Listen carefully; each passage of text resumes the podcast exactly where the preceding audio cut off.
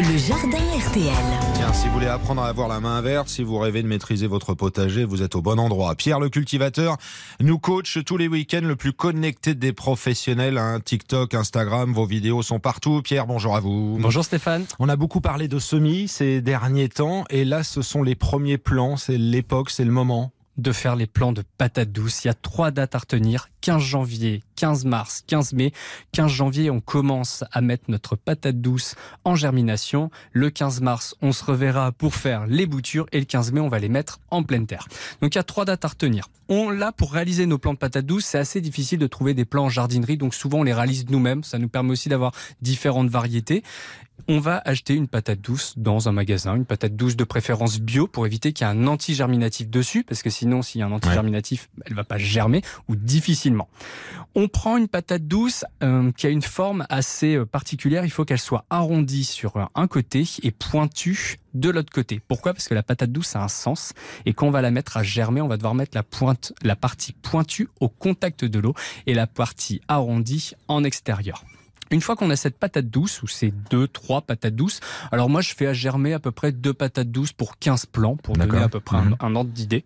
Une fois qu'on a ces petites patates douces, on rentre chez soi et on va commencer à les nettoyer sous l'eau, hein, l'eau à température ambiante. On frotte pas avec une éponge non plus, on fait ça avec notre main délicatement pour éviter d'abîmer les lenticelles. Donc c'est les petites taches noires qu'il y a sur la patate douce, c'est de là que vont partir les racines et les gerbes.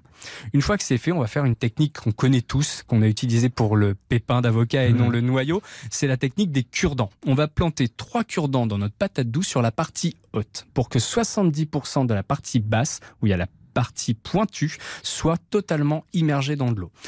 On met donc de l'eau, à température ambiante. Encore une fois, c'est de l'eau de pluie, c'est mieux. Sinon, de l'eau de récupération, l'eau de cuisson du riz une fois refroidie, l'eau de cuisson des œufs sans sel, ou si on n'a pas l'eau du robinet. Et on met tout ça à la lumière. On met tout ça à la lumière. Et alors, le mieux, c'est si on a un radiateur près d'une fenêtre. Pourquoi? Parce que la patate douce a besoin d'une température de minimum 20-25 degrés. Ah pour germer. Donc il lui faut son petit confort. Il lui faut son petit confort. Il lui faut de la lumière.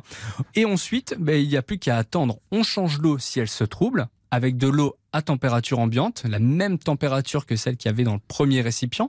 Donc bien entendu, on peut prendre une bouteille d'eau hein, pour avoir un mmh. récipient plus haut que large.